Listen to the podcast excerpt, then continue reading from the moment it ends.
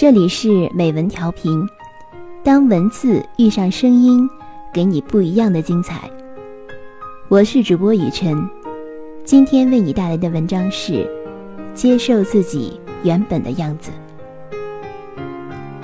小学时，班里有个小胖子，那时我们给他起了很多外号，有胖子、包子，还有比较难听的胖猪。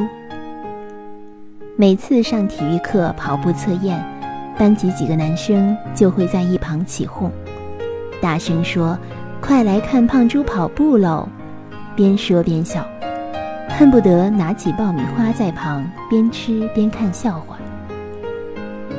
儿时的我们大多不自觉的残忍，因为无知。我们以为世界非黑即白，我们以为世人皆醉我独醒。我们会仅仅因一个人胖就肆无忌惮地取笑他，他越生气，我们就觉得越好笑。我们陶醉其中，以为自己是正义使者，却没想到这对一个人的伤害有多大。现在回想起来，我还是会忍不住骂当时的自己是个傻缺。后来网上看到他加我好友。也就这么几言几句聊起来，他还感叹那时的日子。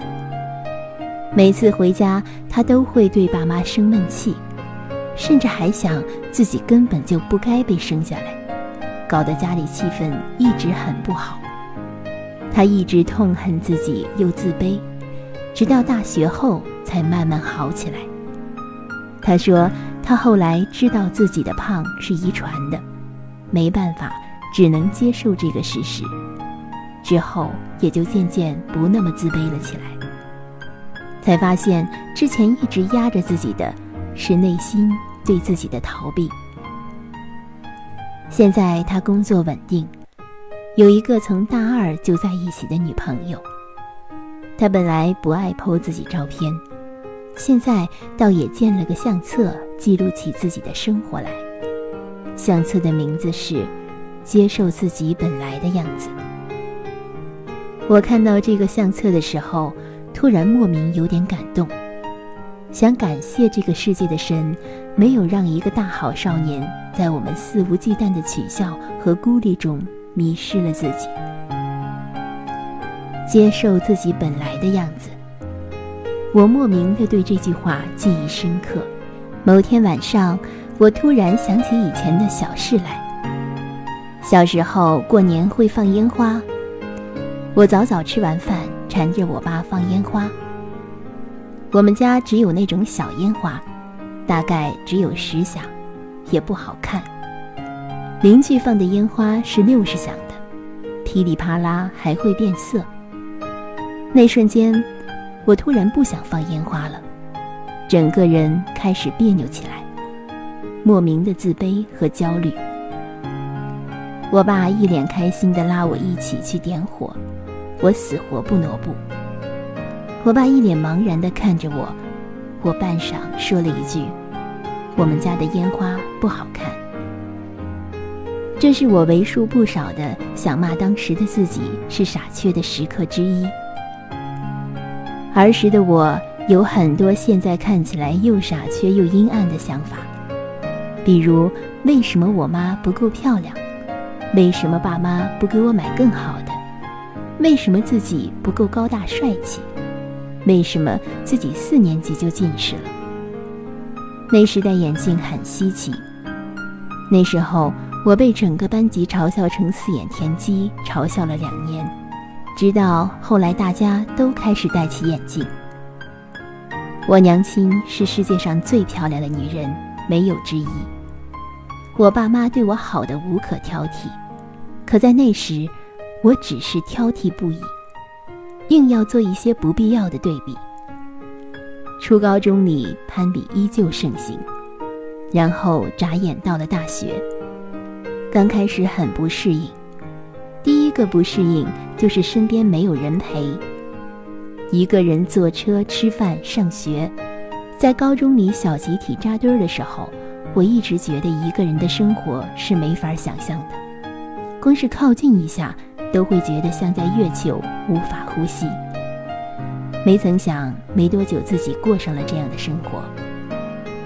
我看着别人扎堆的时候，就会下意识的羡慕；一个人吃饭的时候，感觉别人都在看我。那时候，我远没有达到写出“孤独是你的必修课”时的心境，而是一味的认为孤独是可耻的。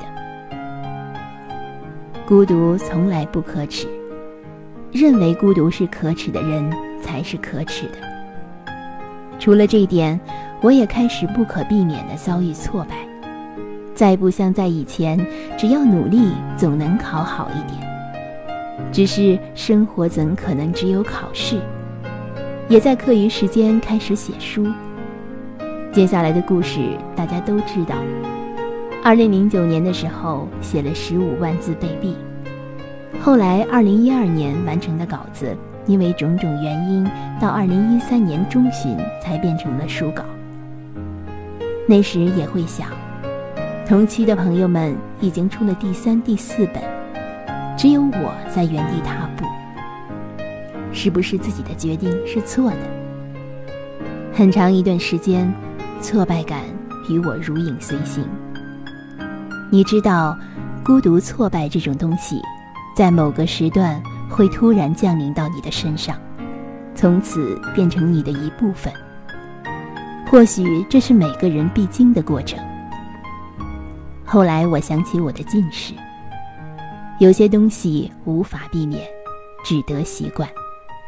就像之前，我习惯我的近视，我必须接受自己本来的样子，接受自己孤单的样子、挫败的样子、失落的样子，学会和这样子的自己相处。想要克服这些，首先就要接受这些，接受自己所有的缺点。不妨这么说。有时候，承认自己其实很软弱，比假装自己很坚强有用的多。首先，你得认识到自己其实弱爆了，才能认识自己，才能知道自己到底是谁。我身边有很多人，他们无法接受孤独，无法接受无聊，无法接受失败，无法承认自己。所以他们在人前永远要用各种物质和谎言装饰自己，以为这样便可完美无缺。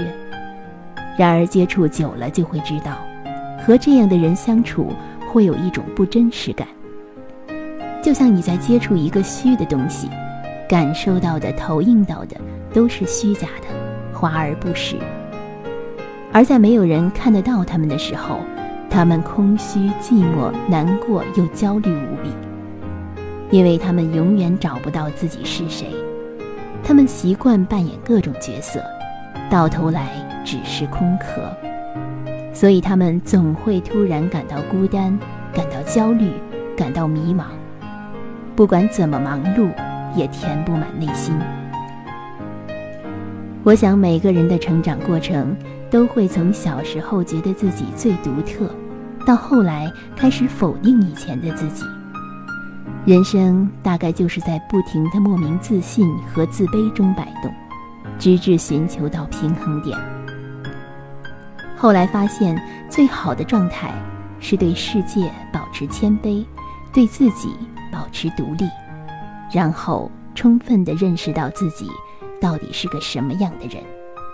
孤独或许难熬，但这是我的一部分，我坦然接受。